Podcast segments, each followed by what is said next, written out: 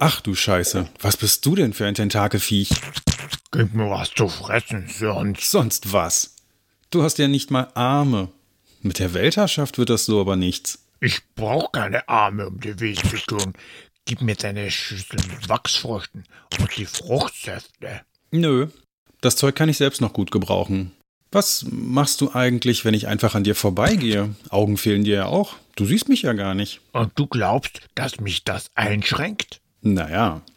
Hm, wie viele Finger halte ich gerade hoch? Excuse me? Wir haben 2023. Tentakelshaming ist sowas von 1987. Ich reiß dir gleich den Arsch auf. Ja, okay, okay. Mit Tentakeln sollte man sich lieber nicht anlegen. Ich habe genügend japanische Dokus dazu gesehen.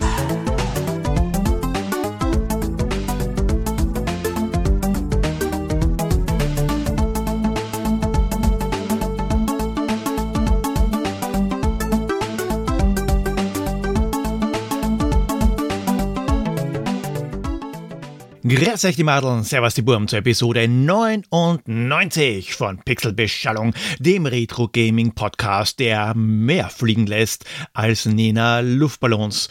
Heute wird's wahnsinnig.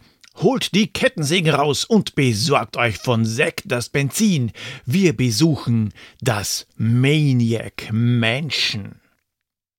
Das Point-and-Click-Adventure Maniac Mansion ist endlich wieder einmal ein Spiel, für das ich ein genaues Release-Datum habe, und zwar den 5. Oktober 1987. Rausgekommen ist es für Apple II, Atari ST, C64, Commodore Amiga, MS-DOS und das NES. Gespielt habe ich persönlich damals die C64-Version, die auch als erstes das Licht der Welt erblickte. Und danach sind die anderen Versionen gekommen, besonders die Enhanced Version für DOS und die NES-Version, die sind mit ziemlicher Verzögerung erschienen. Entwickelt und gepublished von LucasArts. Ausgedacht und geschrieben von Ron Gilbert und Gary Winnick, wobei Gary Winnick auch Grafiken und Animationen geliefert hat. Ja, die Namen, die sind schon in der Episode Nummer 82 zu Zack McCracken gefallen und wir werden die sicherlich wieder hören, spätestens beim nächsten LucasArts Adventure. Sorry, Lucasfilm haben sie ja zu der Zeit noch geheißen. Musik von Christopher Grick, der allerdings neben der ikonischen Titelmusik und den Soundeffekten nicht allzu viel gemacht hat. Nennenswert ist da vielleicht noch California Games. Die deutsche Übersetzung die hat hier wie auch bei vielen anderen LucasArts, was auch immer, Adventures, Boris Schneider-Jone übernommen. Laut Intro hat vor genau 20 Jahren ein Meteor die Erde geküsst, gleich neben dem Haus der Edisons. Dort wohne der halb durchgeknallte Dr. Fred Edison, seine Frau Edna Edison die anscheinend ihre Pension nicht verkraftet hat und zu Hause in Schwesternkluft herumläuft. Also Krankenschwester und nicht die sexy Version davon. Deren Sohn Ed Edison, der immer noch zu Hause wohnt, und Cousin Ted, der allerdings schon tot ist. Und allen zusammen ist ins Gesicht geschrieben, dass seit Generationen neben dem Familienschmuck auch die DNA in der Familie bleibt. Der Meteor, der gelandet ist, der hat ein gewisses Eigenleben und beeinflusst den halb durchgeknallten Dr. Fred so weit, dass er dann ganz durchgeknallt ist und Sandy entführt um dem Cheerleader das Hirn rauszusaugen. Warum er gerade da das Hirn von einem Cheerleader haben will, das hinterfragen wir jetzt einmal nicht. Das gefällt allerdings den Freund von Sandy, nämlich Dave, nicht so ganz. Und deswegen will er Sandy Pants, ja, so heißt die wirklich mit vollen Namen, retten. Nur wie man mitnimmt, das weiß man noch nicht. Da startet nämlich das Abenteuer. Aber erst der Retro Newsflash. Maniac Mansion ist am 5. Oktober 1987 rausgekommen, aber das war nicht das Einzige, was da im Oktober passiert ist. Brasilien 1987. In der Stadt Goiania waren im Oktober Kontaminationsarbeiten im vollen Gange, weil Müllsammler haben nämlich aus einem stillgelegten Institut für Strahlentherapie Teile eines Geräts gestohlen und beim Zerlegen haben sie gleich die Kapsel der Strahlenquelle beschädigt. Da ist blöderweise das hochradioaktive Cäsiumchlorid drinnen. Das Teil, das haben sie dann an Schrotthändler verkauft, der die Bleikapsel dann gleich ganz aufgemacht hat. Und das leicht leuchtende Pulver, das hat dem Händler recht gut gefallen. Und zwar so gut, dass er es weiterverarbeitet hat und er hat es an Freunde und Bekannte verteilt und den Behälter gleich weiterverkauft. 85 kontaminierte Häuser, sieben hat man sogar abreißen müssen, mindestens vier Tote, darunter die Nichte des Schrotthändlers, die in einem Bleisack im Betonmantel beerdigt worden ist, und viele, viele kranke Personen. 19. Oktober es war zu drastischen Kurseinbrüchen an den internationalen Börsen gekommen. Seit 1929 war dies die schwerste Börsenkrise gewesen. An diesem sogenannten schwarzen Montag waren innerhalb eines Tages Kurseinbrüche von mehr als 20 Prozent verzeichnet worden. Und was aktuelles. Ich habe euch ja das letzte Mal gefragt, ob ich einen Relaunch des Discord-Servers wagen soll. Und was soll ich sagen? Danke für die positive Resonanz. Weil alle Antworten, die ich bekommen habe, haben sich für den Discord ausgesprochen. Also habe ich auf alle beide gehört und bam, wir haben wieder einen Discord-Server. Auf discord.pixelbeschallung.at könnt ihr da beitreten. Und natürlich vielen herzlichen Dank an meine Patreon-Unterstützer Andreas, Christian und Rigo Tamus. Am 29. Oktober 1987 ist ein Film ins Kino gekommen. Ein super süßer japanischer Kinofilm. Mietz und Mops, zwei tierische Freunde, super süße Katze mit super süßem Hund in geschnittener Form ohne die Szenen, die die Tiere in gefährlichen Situationen zeigen, in die sie gedrängt worden sind. Aber bevor es auch hier zu gefährlich wird, geht's miets- und mopsfrei zum Pixel Royal. Lösen wir mal auf. Also, vor genau 20 Jahren und die Erde bebt und es macht Wumm. Vor genau 20 Jahren sind die ersten Worte des Intros von Maniac Mansion, als der Meteor einschlägt. Der Name vom gesuchten Spiel ist weder Alien Slime noch Kill Thrill. Stimmt, weil das sind die Namen von zwei Spielautomaten, die neben Meteor Mess in Maniac Mansion vorkommen. Wir sammeln Pepsi und auch Käse, ja? Fürs Tentakel oder den Hamster. Wer gern schreibt, der tut auch Lese. Das macht Wendy. Zerlegen Geräte aber richtig. Das kann Bernard. Und der Ford Etzel, der ist wichtig. Stimmt, weil dem kann man den Meteor in den Kofferraum stopfen. Etzel war eine Marke der Ford Motor Company. Und ich muss zugeben, bis zur Recherche für dieses Rätsel habe ich nicht gewusst, dass es sich bei Etzel um eine echte Marke gehandelt hat. Und das nur, das darf nicht sein. Wegen einem blöden Stern. Ja, der blöde Stein, das ist der böse Meteor. Gewusst hat es Christian, der den 4. Mai zum Spaceballs-Tag macht. May the Schwarz be with you. Passt sogar irgendwie zur heutigen Episode und ihr hört später warum. Ich weiß, am 4. Mai, da ist auch Bullibees Sushi im Glastag, aber man kann ja auch mehrere Sachen an einem Tag würdigen. Oder? Tobias, Bullibee und Guybrush haben es auch gewusst und bekommen ebenfalls einen Punkt. Und auch Rigo Tamos ist dabei und bekommt einen Punkt, weil auch er hat das Rätsel gelöst. Aber nicht nur die, sondern auch Manne. Der Manne, der hat zum ersten Mal mitgespielt und die richtige Antwort geliefert. Deswegen bekommt er neben dem Punkt und Feiertag, er hat den 27.11. zum Tag der echten Freunde ernannt, Sticker, Schlüsselanhänger, Clubkarte und jetzt neu Magneten. Und eins muss ich endlich nachholen. Dennis. Der Dennis, der hat vorletztes Mal die richtige Antwort gehabt und ruft den Weltmugeltag aus und das ist jetzt der 21.06. Alle Feiertage sind nachzulesen auf www.pixelbeschallung.at und dort gibt's auch die aktuelle Highscore-Liste. Runde 1 2023 ist also jetzt zu Ende. Christian, Bullibi, Tobias und Guybrush haben sieben Punkte und teilen sich somit Platz 1, gefolgt von Magus und Wilco mit jeweils fünf Punkten. Jetzt will ich natürlich würdigen, dass ihr so brav mitmacht. Jetzt wäre es natürlich blöd, wenn vier Leute alle Rätsel lösen und somit Platz 1 sind, aber nur einer was bekommt. Und deshalb könnt ihr alle vier eine Holzfliege haben, wenn ihr das denn wollt. Wenn ihr keine Holzfliege wollt, sondern sagt, Holzfliege brauche ich nicht, aber Sticker wären fein und vielleicht der coole neue Magnet, ist auch kein Problem.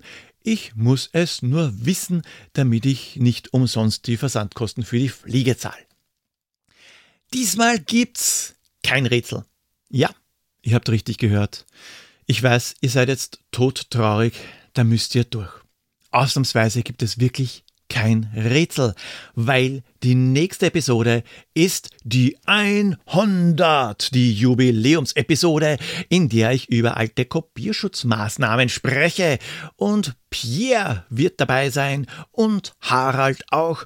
Und dann wird es ein neues Rätsel geben, das erste für Runde 2. Aber eben nächstes Mal. Maniac Menschen das Point-and-Click-Adventure schlechthin. Das erste mit Scum Engine, weswegen Scum ja auch Scum heißt, also Script Creation Utility von Maniac Mansion. Kurz zur Erinnerung, das Feine war ja, dass die Portierung auf andere Systeme dadurch recht fix ging, weil nur die Engine, die die Skripte für die Spiele liest und interpretiert, angepasst werden musste. Naja, außer bei der NES-Version, da ist das nicht so fix gegangen, aber da gehe ich später genauer drauf ein. Wer genaueres über die Scum Engine wissen will und was Smegma damit zu tun hat, dann hört einmal schnell bei der Zack McCracken Episode rein. Das ist Episode Nummer 82.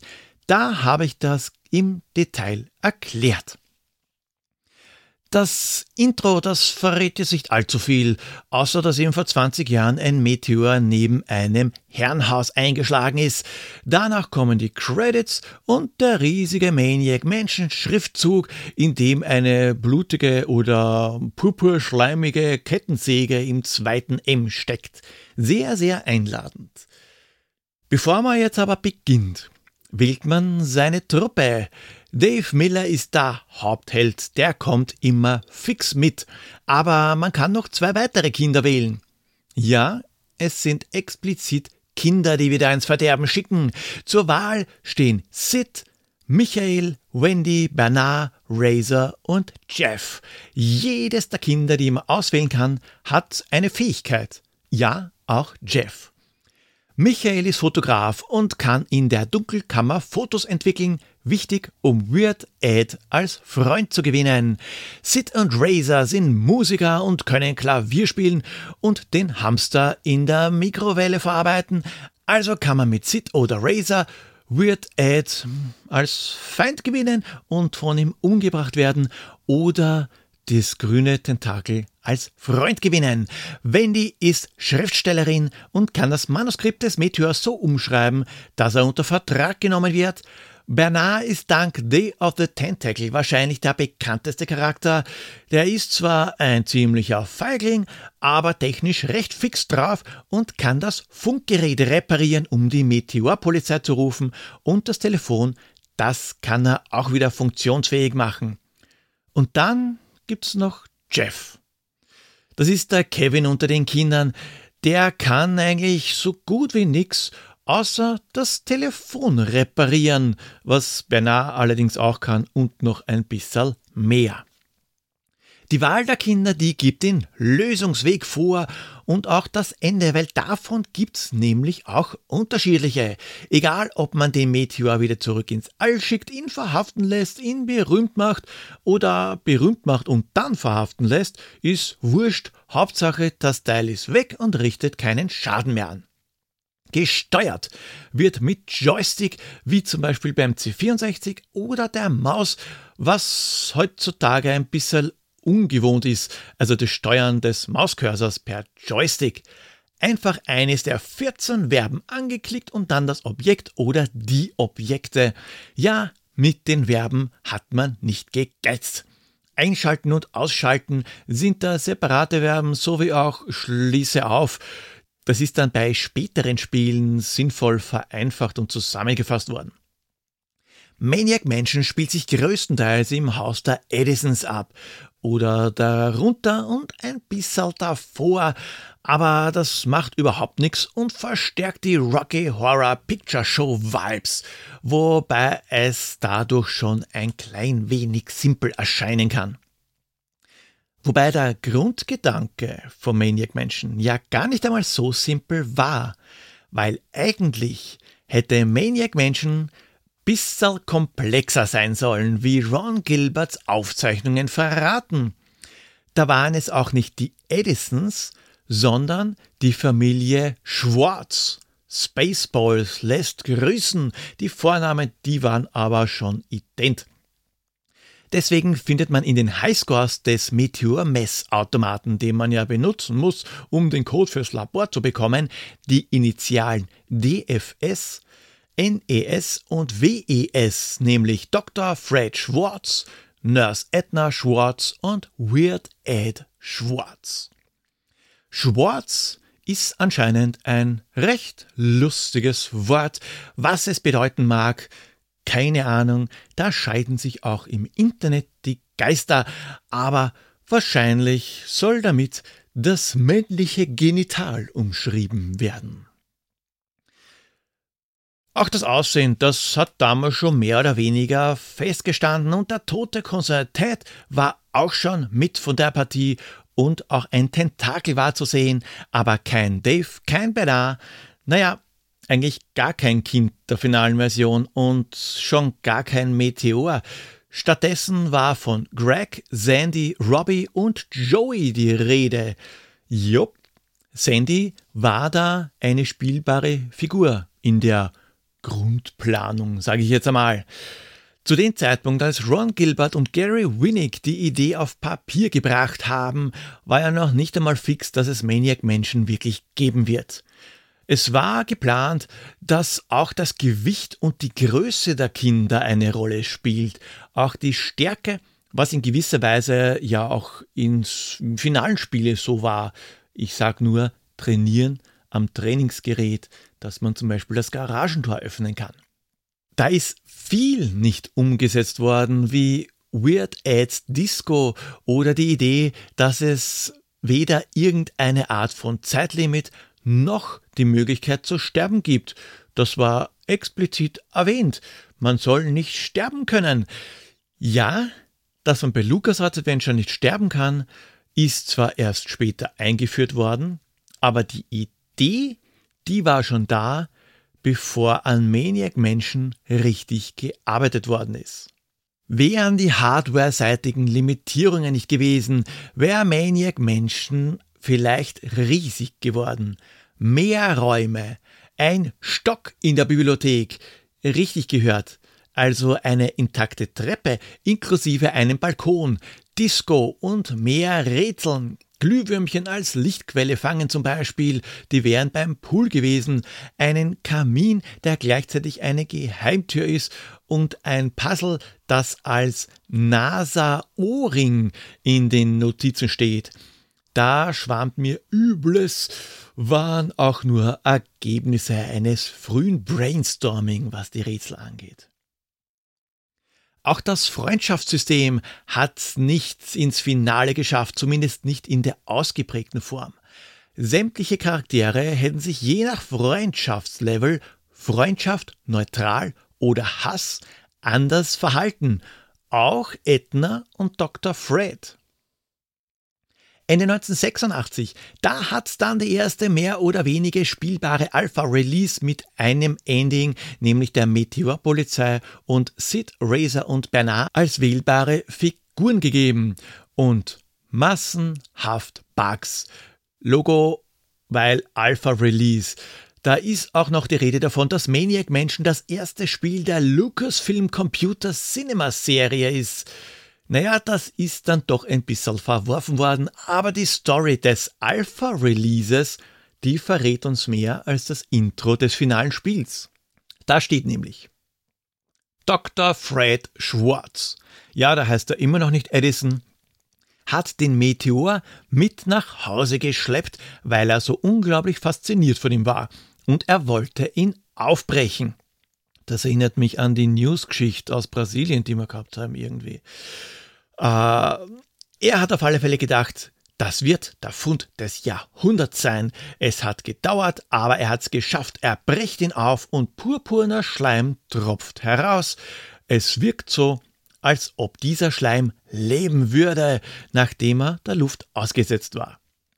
Dr. Fred will das Ding untersuchen, als ihn plötzlich ein purpurner Strahl trifft, ihn und eines seiner Haustiertentakel, und seitdem benimmt sich Dr. Fred komisch und hat einen purpurnen Schimmer in den Augen und ein purpurnes Tentakel. Also nicht, dass er ein purpurnes Tentakel hat, ihr wisst schon, schwarz, hahaha, sondern dieses Haustiertentakel. Ja, das fertige Spiel unterscheidet sich ziemlich stark von der Grundidee, aber diesbezüglich kann ich nur Ron Gilbert zitieren, der auf seiner Homepage schreibt. If this document and the Monkey Island design notes say anything, it's how much ideas change from initial concept to finished game. And that's a good thing.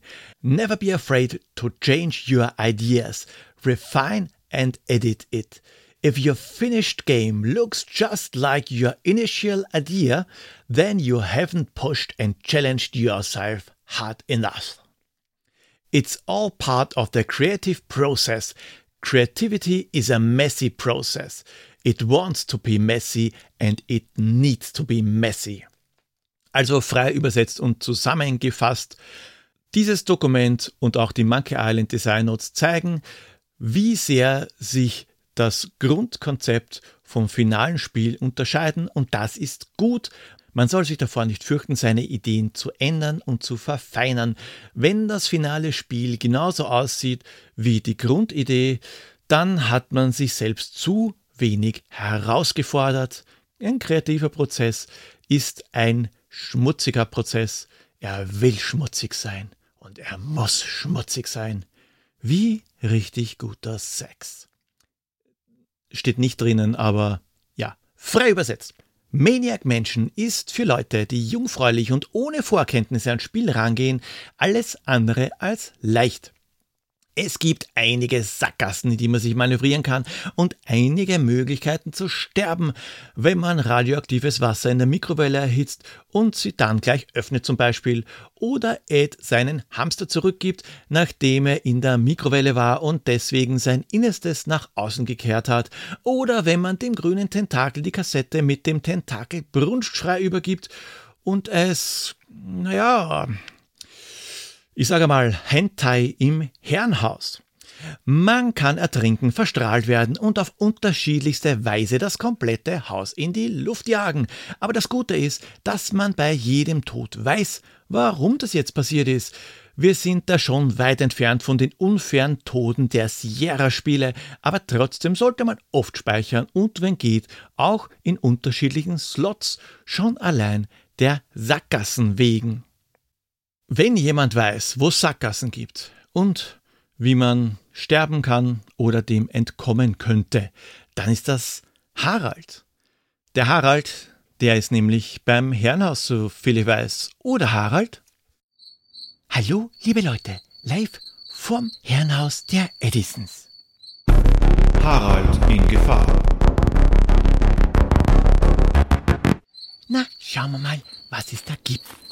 Also, die Tür, die ist zwar verschlossen, aber die Edisons, warum auch immer, die haben ihren Schlüssel unter der Türmatte. Sieht her, So, hier ist er. Ich sperr mal auf. So, ich bin hier jetzt gleich in einer Art Vorhalle mit Treppen, die nach oben gehen. Und hier ist gleich links eine Tür. Mal sehen, was sich dahinter verbirgt. Hm. Sieht aus wie eine Küche, aber die ist schmutzig, so viele Blutflecken. Aber sie sind modern. Da ist eine, eine Mikrowelle und da ist ein Hamster drin. Warum ist da ein Hamster in dieser Mikrowelle? Ah, ich lasse ihn mal raus. Ich drücke mal den Türöffnen-Knopf. Äh, ich, ich war das nicht. Ich gehe mal weiter. Oh, eine Kettensäge. Gut, dass ich mein Benzin immer dabei habe. Hm, ich werde es einmal. Oh, da kommt jemand. Dumm. Dumm, dumm, dumm. Wo ist denn mein Käse? Was ist denn da in der Mikrowelle passiert? Sieht das nicht Fellfetzen von meinen. mein Hamster? Warst du das da hinten? Ich werde dich. Ah, äh, Leute, ich muss weg. Auf Wiedersehen. Ja, danke, Harald. Ich hoffe, dir geht's gut und du entkommst, weil in Folge 100 haben wir uns ja schon ausgemacht. Bist du dabei? Ich wünsche dir alles Gute. Viele Events in Maniac Mansion werden durch eine interne Uhr getriggert, wie zum Beispiel die Lieferung von Eds Paket. Wie es der Paketdienst so macht, läutet er an der Tür und sucht das Weite. Aber zumindest das Paket das lasst er da und das sollten wir vor Ed schnappen. Wenn Wendy, Sid oder Razor dabei sind, wäre es auch nicht schlecht, die Briefmarken abzumachen, bevor wir es Ed übergeben, sonst haben wir ein Problem. Reißen wir den Umschlag aus Edna Safe einfach brutal auf, obwohl wir das Demo-Tape oder Manuskript einsenden müssen, haben wir ein Problem. Stirbt eines der Kinder und hat irgendwas Wichtiges dabei, Ihr ahnt es schon, haben wir ein Problem. Das klingt jetzt irrsinnig, pfui und auch ein wenig gack, aber so schlimm ist das nicht. Maniac Menschen ist nämlich gar kein langes Spiel. Es ist in gut zwei Stunden durchgespielt, außer man hat es noch nie gespielt und mit ein paar Safe Games sind die Sackgassen auch nicht mehr so tragisch. Ich glaube, mit dem fiesen, nicht lösbaren Rätsel der Kettensäge erzähle ich den wenigsten was Neues. Bei Maniac Menschen gibt's die Kettensäge, aber kein Benzin. Bei Zack McCracken gibt's dafür Benzin, aber keine Kettensäge. Aber das war ja nicht das einzige perfide, was geplant war. Nein, eine zweite Verarschung, die war sogar schon im Spiel. Die Pepsi-Dose die kommt nicht zufällig vor. Product Placement nennt sich das. Im Labor von Dr. Fred, da gibt es sogar einen Pepsi-Automaten. Und da war es folgendermaßen. Auf einer Pepsi, die man vom Automaten zog, da war eine lange Seriennummer und die hat impliziert, dass man mit dieser Nummer den Selbstzerstörungsmechanismus abschalten und das Spiel gewinnen kann. Nur war die Nummer für Original nix gut. Douglas Crockford hat empfohlen, das rauszunehmen und das ist dann auch passiert. Apropos Douglas Crockford, der war Chef der NES-Portierung. Einige schwärmen ja von dem Port, aber ich muss ehrlich sagen, dass ich dem damals schon nichts abgewonnen habe und jetzt mag ich ihn genauso wenig. Diese permanente Musik ja, ich weiß, kann man abschalten, äh, killt die Stimmung, genauso wie die Grafik und diese Geschwindigkeit, da bleibe ich lieber beim Commodore 64. Douglas Crockford hat berichtet, dass da einige Änderungen notwendig waren, um Nintendo milde zu stimmen. Erst einmal haben sämtliche Sprites neu gezeichnet werden müssen, der Auflösung wegen. Und dann waren da noch die bösen Worte, Pist zum Beispiel hat weg müssen. Jetzt wird am NES der Meteor halt nicht mehr Pist, sondern er ist Mad. Und Kill, Kill ist auch ganz schlimm. Also wenn es als Wort dasteht, dass man bei sehr vielen NES-Spielen Gegner tötet, ist wurscht. Auch dass bei Maniac Menschen die Kinder umgebracht werden können, ist vollkommen scheißegal. Aber das Wort, das darf nicht dastehen, so wie auch Scum was ja witzig ist, weil die Abkürzung der Engine Scum ist. Das NES Scum System, das ging sowieso gar nicht. Und for a good time, call Edna. Am ähm, NES darf man keine Good Time mit der Edna haben, aber Edna callen, deswegen ist das Gekritzel an der Wand dementsprechend gekürzt worden. Sack ist auch ganz schlimm, deswegen werden die Brains nicht mehr gesackt, sondern removed. Witzig ist folgendes. Ed sagt zu Edna, He hasn't eaten in five years, and he's been bringing those bodies, and he carries those bodies to the basement at night. Und das hat Nintendo nicht gefallen, weil man könnte ja denken, dass Dr. Fred ein Kannibale ist und die Körper aufisst, weil er ja fünf Jahre lang schon nicht mehr beim Essen war. Also hat er am NES fünf Jahre lang nicht geschlafen. Der Anruf bei Edna ist um die sexuellen Anspielungen erleichtert worden, so auch die Kommentare, wenn Edna irgendwem ins Verlies schmeißt. Und die Nacktheit, wir, wir wissen genau, wir können uns daran erinnern, Maniac Menschen war berühmt für seine Nacktheit und die hat entfernt werden müssen. Ja, oder was Nintendo halt als nackt interpretiert hat.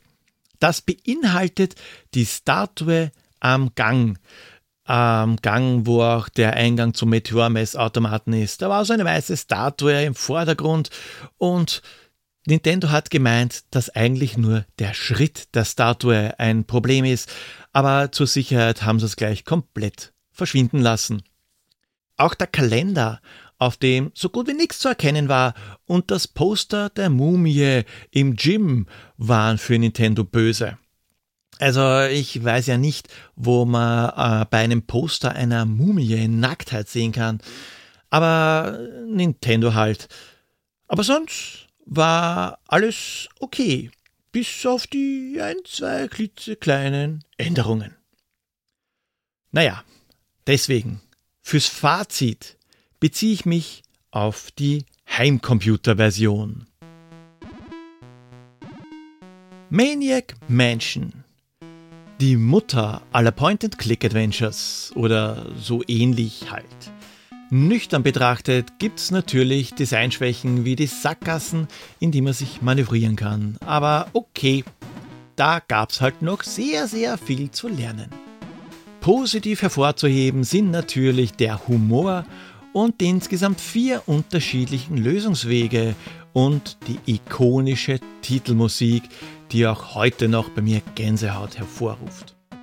Solltet ihr, warum auch immer, noch nie Maniac Menschen gespielt haben, dann wird's höchste Zeit, das nachzuholen. Das ist eine Bildungslücke, die unbedingt gefüllt werden muss. Damals habe ich Maniac Mansion oft gespielt und auch sogar ein paar Mal durchgeschafft, meistens mit dem Meteor-Polizeiende, weil das Ende mit Wendy, das ging bei mir nicht und auch wenn der Meteor im Ätzel gelandet ist, hat das System Diskettenfehler geschrien. War trotzdem witzig, mit meinem C64-Kumpel neue Erkenntnisse auszutauschen, die wir entdeckt haben, weil Internet, das gab's ja damals noch nicht. Heute ist Maniac Mansion natürlich immer noch lustig. Ich kann aber nicht genau sagen, wie sehr da der Nostalgiefaktor mit reinspielt.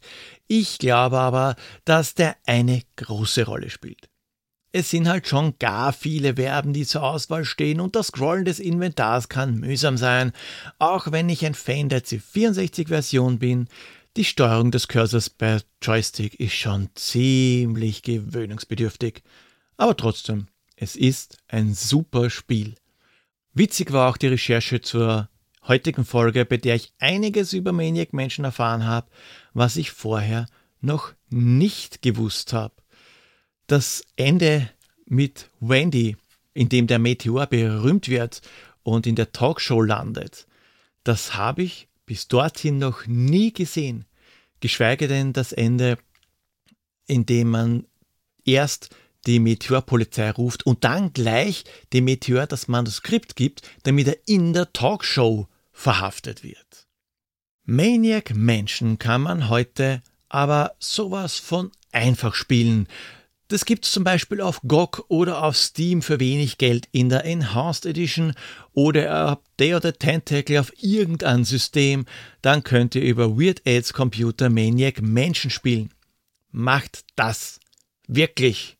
Und wenn's einer der kostenlosen Remakes wie Maniac Mansion Deluxe oder Meteor Mess 3D ist, ihr verpasst was. Es gibt auch sehr, sehr viele Maniac Mansion Fangames, die die Story irgendwie weiterspinnen. Macht euch da mal schlau. Es ist wirklich interessant und einige Spiele sind gar nicht schlecht. Es hat übrigens auch eine Maniac Mansion Sitcom gegeben. Jupp, die ist gar nicht einmal so kurz im Fernsehen gelaufen, nur nicht bei uns. Da verpasst ihr zwar nicht wirklich viel, wenn ihr die nicht kennt. Die hängt auch nur unglaublich lose mit dem Spiel zusammen. Aber Interessierte können die recht einfach schauen, einfach in der Suche des Videoportals eures Vertrauens danach suchen. Also nicht zwingend auf Ex-Hamster, auch wenn das dem Namen nach fast nahe liegen würde. Wenn ihr da was über Maniac-Menschen findet, dann wahrscheinlich nicht das, was ich ganz mein. Sucht auf den Jugendfreien. Ja, und das war's.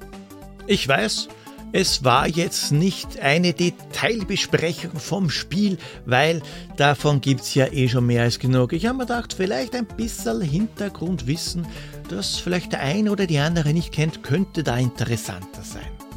Nächstes Mal machen wir die ersten 100 regulären Episoden voll Wollt ihr, dass ich mir ein bestimmtes Spiel vornehme, dann lasst es mich wissen und auch wenn ihr eine Idee für Intro habt, könnt ihr Pixelbeschallung gerne mitgestalten. Folgt mir auf Twitter at pixelpoldi, Instagram at pixelbeschallung, Mastodon at pixelbeschallung at podcasts.social, schaut bei www.pixelbeschallung.at vorbei und kommt auf den Pixelbeschallung Discord Server discord.pixelbeschallung.at und Poldis Weisheit Nummer 99 traut keinen Tentakeln. Wir haben oft genug gesehen, was dann passiert. Baba! So, bist du jetzt vollgefressen? Kann ich nun endlich gefahrlos vorbeigehen, ohne dass du mich betatscht? Klaro, versprochen. Super. Danke. Reingelegt. Oh, Tentakel, du Arsch. Vom Essen werde ich nämlich immer ganz wuschig.